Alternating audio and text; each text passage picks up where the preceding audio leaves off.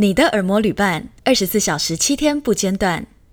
欢迎来到 My Music Podcast 播音二四七节目，我是编辑 DJ Phoenix。播音情报台单元将不定期在周五为你带来各式各样的音乐专题。本集主题是：十九世纪也有阴底音乐人，听他这样谈情说爱。德布西是一位法国天才作曲家，十一岁就被发掘进入巴黎音乐院，二十二岁更获得艺术最高荣誉罗马大奖首奖。印象派创作手法在当时却被视为副标签，宛如十九世纪的独立音乐。让我们透过德布西的一生及音乐，一览他的浪漫风情与创作高度。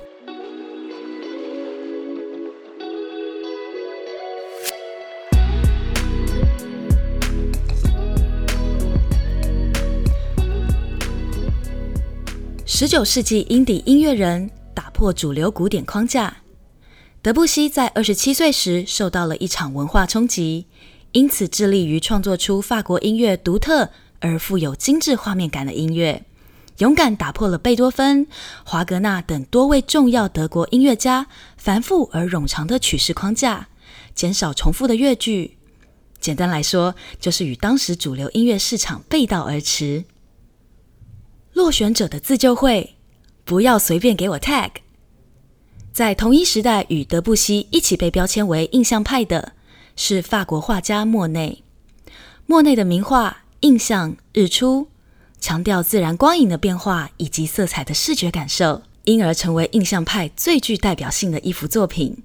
但当时这种风格却被人们评为看不出重点，可见印象派在当时并非是称赞。而是一种讽刺。当时有多位跟德布西一样非主流风格的艺术家们，自嘲式的发起了落选者沙龙，展出一些被巴黎沙龙拒收的画作。当时这些艺术家聚集的咖啡馆，就有点像是现在的女巫店。在那边，他们不只分享对艺术的想法，也畅谈他们对各种事情的观点。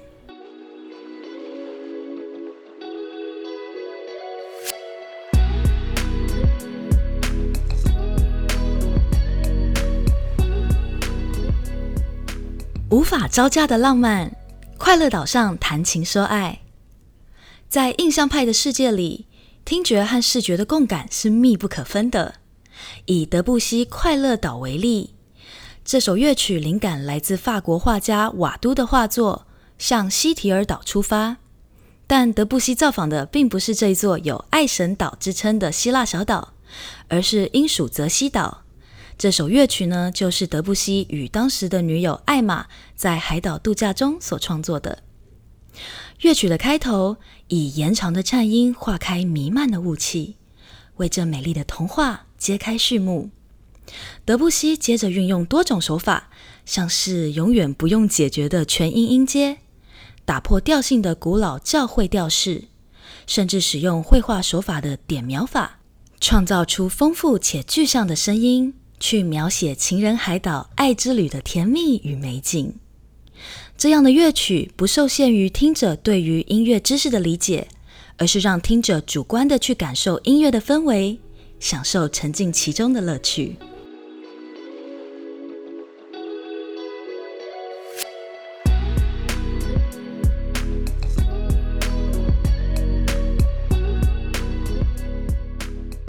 情史宛如八点档。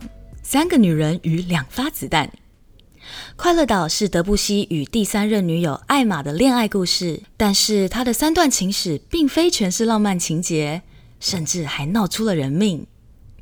二十五岁时，德布西在咖啡馆认识了盖比尔，他不但细心照料德布西的生活起居，帮他躲过多次讨债，连出轨和劈腿他都包容了。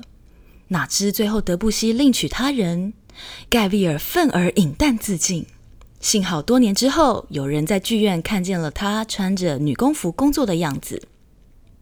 而幸运成为德布西太太的是在咖啡馆出没的模特儿莉莉，不料婚后德布西却嫌她只是虚有其表的村姑，于是开始与才貌兼具的富太太艾玛发展婚外情，甚至还怀上了孩子，让莉莉崩溃饮弹。